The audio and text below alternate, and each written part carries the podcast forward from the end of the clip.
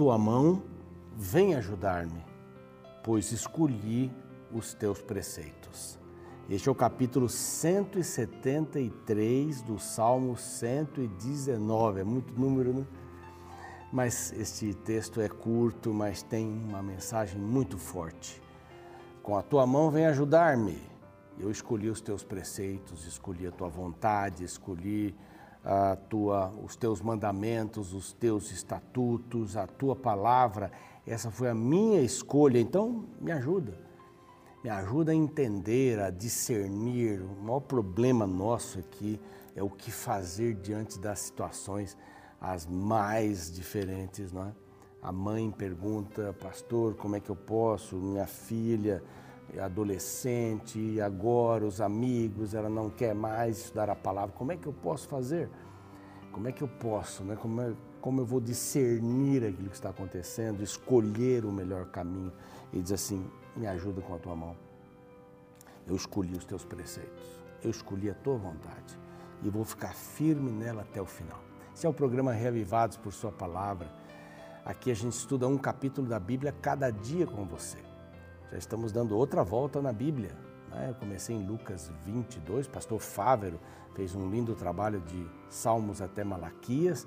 Houve um período aí intertestamentário e nós assumimos lá em Lucas 22, já fomos até o Apocalipse, Gênesis até o Apocalipse de novo, estamos voltando. E com você aqui todos os dias. Eu conheço algumas pessoas que estão praticamente todos os dias aqui com a gente. Eu, oxalá você seja uma delas, né?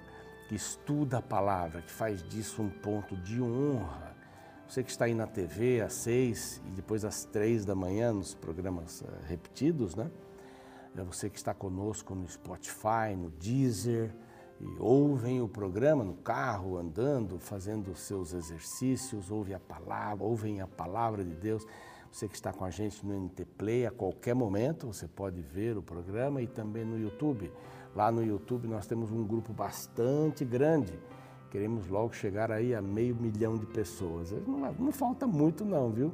A cada dois dias aparecem umas mil pessoas inscritas lá no nosso, no nosso canal Reavivados por Sua Palavra NT. Esse é o canal, anote bem aí, passe para os amigos, mas é mais fácil passar para os amigos quando você compartilha tem lá, compartilhar, clica, copiar, envie o link do, do programa daquele dia para os seus amigos, tá bom? Assim você se torna um missionário, uma missionária também. Convido você para estar com a gente no dia 21 às 20 horas, sábado, portanto, os próximos sábados, às 20 horas, aqui na TV Novo Tempo. Vamos ter um programa especial agradecendo a Deus pelas bênçãos desta parceria com os anjos da esperança.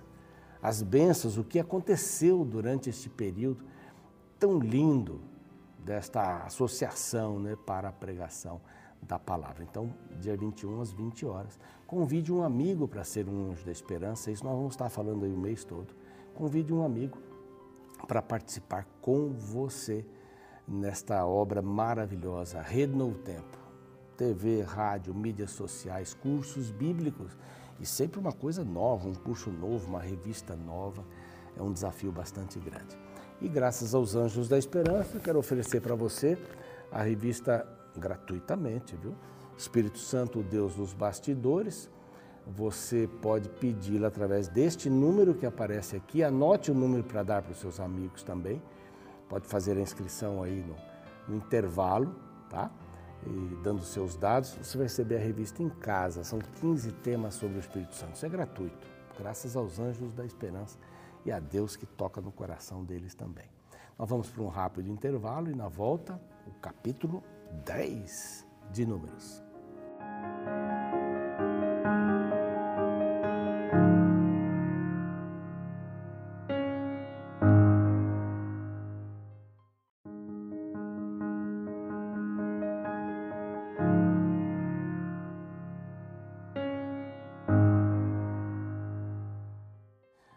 Olá, estamos de volta com o seu programa Revivados por Sua Palavra aqui da TV do Tempo. Alegria em poder receber você que está chegando agora. E eu quero lhe dizer que você tem a oportunidade de fazer um novo curso rápido pelo WhatsApp. O curso chama-se Vida Espiritual. bem simples, eu estou fazendo também para saber como é que ele funciona, é muito legal. Você já faz inscrição, já recebe na hora uma mensagem e a coisa começa a se desenvolver, você dá uma paradinha quando quiser, volta, vem perguntas, o estudo 2, 3, 4, muito interessante. Este número aqui é, do WhatsApp, é de um WhatsApp, você só escreve ali vida espiritual ou quero fazer o curso vida espiritual e um QR Code aqui para você aproximar o seu celular também para fazer o mesmo caminho e estudar. Bem simples, bem gostoso, bem prático, muito prático. Bom, nós estamos agora no capítulo 10. É um capítulo interessante, é um capítulo de vitória, é um capítulo de comemoração, é a saída do povo de Israel. A saída. E Deus tem aqui algumas orientações. Era muito organizado. Você se lembra que nós já falamos lá quando as tribos, os príncipes foram escolhidos e as tribos deveriam ficar, algumas do lado do Oriente, do Ocidente, Norte, Sul. Essas tribos ficavam uma de cada lado, protegendo o caminho para o santuário. É? Os levitas ficavam por ali também, separados, os sacerdotes cada um de um lado, e agora a hora da saída. Como vimos no capítulo anterior, Deus eh, enviava a nuvem para dizer, baixava a nuvem para dizer agora vocês vão ficar acampados aqui. Isso acontece a partir desse momento. Então, a partir desse momento, o santuário era era içado, era guardado. Quando paravam em algum lugar, eles descarregavam o santuário, montavam o santuário, cada tribo dos filhos de Levi tinham estas atribuições, é? nós vamos ver aqui. Então, era uma jornada em que a primeira coisa que aparecia, o que ia à frente, era a arca, né? A arca estava sempre à frente e era guardada por uma destas tribos, ou uma dessas famílias da tribo de Levi. Mas era bem interessante.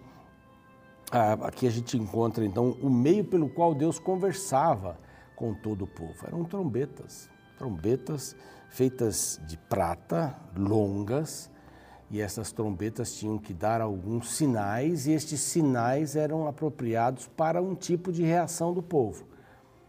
É, eu, eu, me lembro que é, quando a gente era desbravador e tal, e um amigo meu estava no exército, ele era é, trompetista, ele tocava trombeta lá, no, na corneta, lá no exército.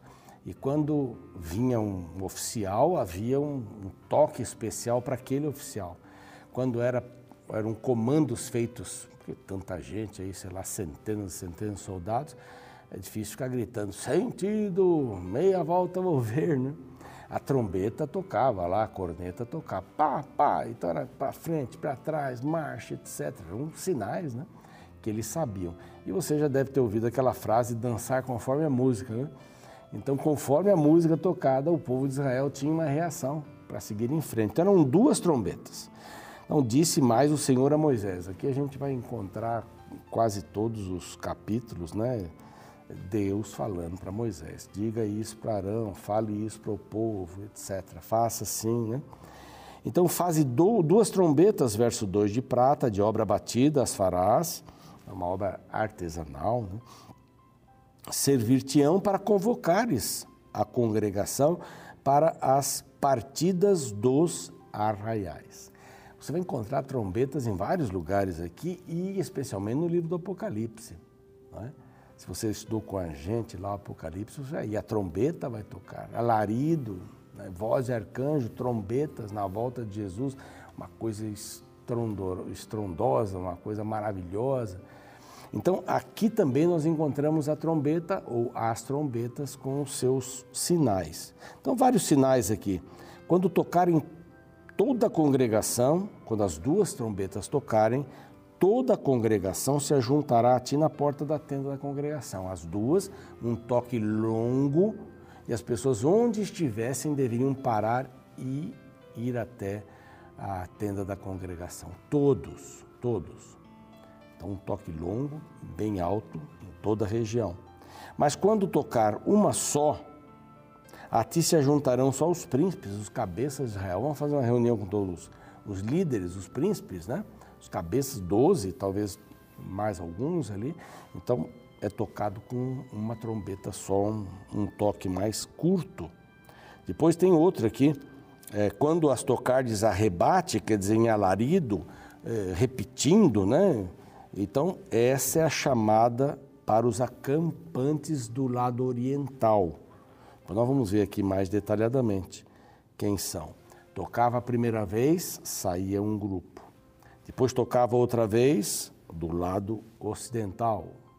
Outra vez do outro lado e assim cada um deles ia saindo e formando aquele grande pelotão na caminhada para Canaã.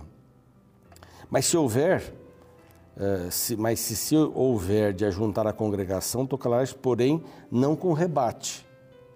Então é um toque longo, como nós já vimos lá. Se tiver opressores, verso 9, então toque com rebate ou com repetições o tempo inteiro. É guerra. Então, se tiver gente invadindo, né? Então, pronto, vamos tocar aí o tempo todo. E, e a música, ela sempre dava aquela, aquela alegria. Então, tem mais uma vez aqui: festas com alegria, a trombeta vai tocar sem parar. Interessante isso, os métodos de Deus para ajudar o seu povo. E a trombeta está sempre ligada. As trombetas lá de, do Apocalipse também, né? Toca a trombeta e toca outra trombeta e assim por diante. Então, são sinais, são sinais de Deus aqui e lá também no Apocalipse e em outros livros da Bíblia, a volta de Jesus especialmente. Bom, agora dois anos, dois anos, tudo pronto. Os príncipes já sabiam quem eram, as tribos, quantas pessoas compunham cada tribo. Três tribos formavam um grupo no Oriente, no Ocidente, no Norte, no Sul os levitas moravam ali em volta do santuário também, do tabernáculo, e deveriam seguir esses grupos. Está tudo pronto. Então você vê que até o capítulo 10 a gente encontra Israel obedecendo a Deus, né? Faz isso, faz aquilo, vai para cá, vai para lá. Então não tem rebelião, não tem nada, eles estão ali obedientes. Foram passados dois anos nessa situação toda e eles vão sair pela primeira vez. Recolhem o tabernáculo, daquelas três, uh, três famílias que eu mencionei já há pouco, né? uma delas deveria carregar no ombro, nos ombros, as peças do santuário que tinham que ver com o santo, santíssimo, os altares ali, o candelabro e tal, eram peças sagradas, tinham que ser carregadas aqui.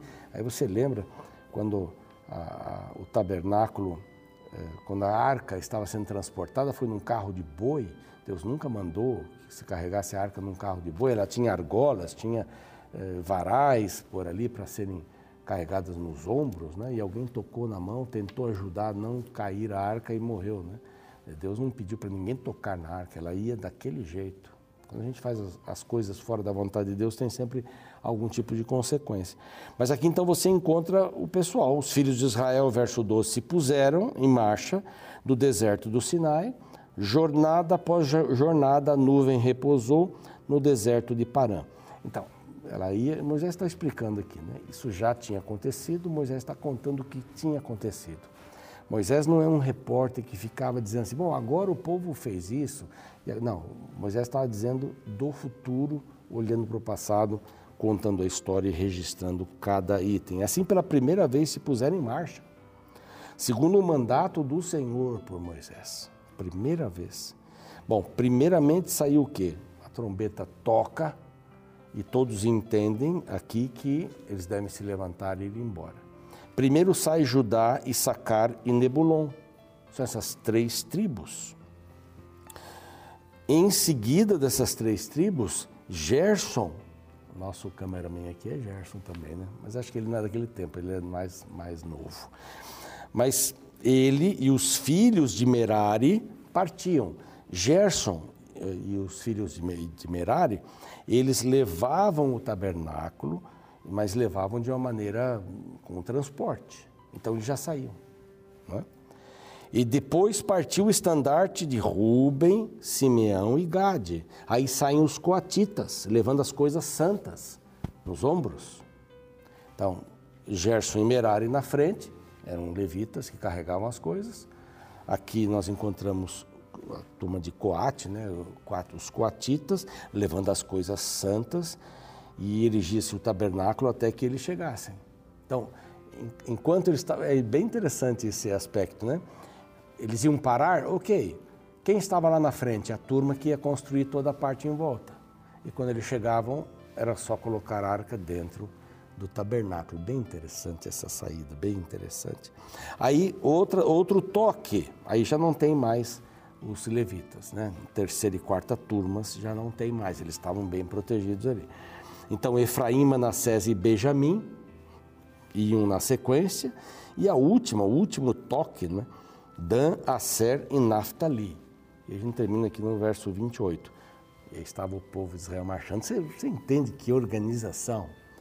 Como é que a gente pode imaginar que as coisas de Deus devem ser feitas de uma maneira trabalhada, de uma maneira qualquer? Não podem ser feitas assim. Deus tem ordem. Olha quanto tempo que ele está explicando aqui dois anos para sair, né? Até o povo se acalmar um pouco, até o povo ficar mais tranquilo, porque eles saíram do Egito e o Egito não tinha saído deles. Pediram para Arão fazer um bezerro de ouro, que Moisés estava demorando para vir com a tábua dos dez mandamentos. Lubrificar a garganta aqui. E, e essas coisas todas, é, é era, era difícil, dois anos. Eles saíram no vigésimo dia do mês. É, é, era isso. No segundo mês, aliás, segundo mês, o vigésimo dia. Estavam na direção de Canaã. Deus ia levá-los para lá. Líquido e certo isso. Era o momento de saírem. Estavam entendendo, estavam obedecendo. Dos capítulos 11 ao capítulo 25, passam-se os 40 anos do deserto. Só que você vai perceber quando a gente chegar lá que não tem muita explicação depois disso, quanto tempo. Nós já vamos pular aqui para o capítulo 20, 21, já vamos pular para a chegada lá dos 40 anos. Então não há muitas informações desse período todo. A gente vai, vai andando aqui com eles e vai, e vai descobrindo um pouco mais sobre esse caminho. Mas vejam essa organização maravilhosa. Nessa caminhada toda, o cunhado de Moisés, o Obade, é, foi convidado para ficar, mas disse: Não, eu vou alguns comentários aqui que dizem que Obabe, de tradição, né, se converteu ao judaísmo. Então ele disse: Bom, agora eu já posso ir para a minha terra, né? para a terra dos meus pais, do sogro de, de Moisés, e vou pregar ali a palavra do Senhor naquela região. Moisés insistiu muito com o sogro, com a família do sogro, para que ficassem. Era um sentido de segurança, a gente precisa de segurança humana também, né? Quão bom é ter um amigo, né? quão bom ter um conselheiro. Quão bom ter um conselheiro. Alguém que goste da gente, que vai nos ajudar na jornada. Mas ele disse: Não, eu vou embora. E aí, partindo a arca, Moisés fez uma oração. E a oração dele, lá no verso 35 até o 36, que finaliza o capítulo, diz assim: Levanta-te, Senhor, e dissipados sejam os teus inimigos. Libera a frente. Os inimigos, não só os inimigos dos outros reinos, os inimigos espirituais, porque eles eram usados por Satanás, esses camaradas aí dos outros reinos. E fujam diante de ti os que te odeiam. E quando pousava, dizia: Volta ao Senhor para os milhares de milhares de Israel. Quer dizer, tanto na saída, como na parada, como na chegada, Moisés dizia nessa oração assim: Eu quero estar contigo, Senhor. Eu quero dirigir o povo do seu lado.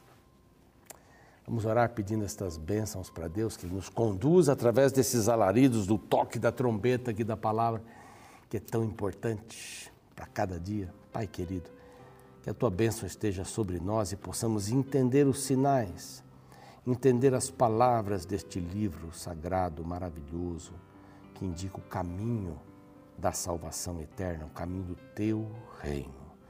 Dá-nos esta bênção e dependência constantes em nome de Jesus.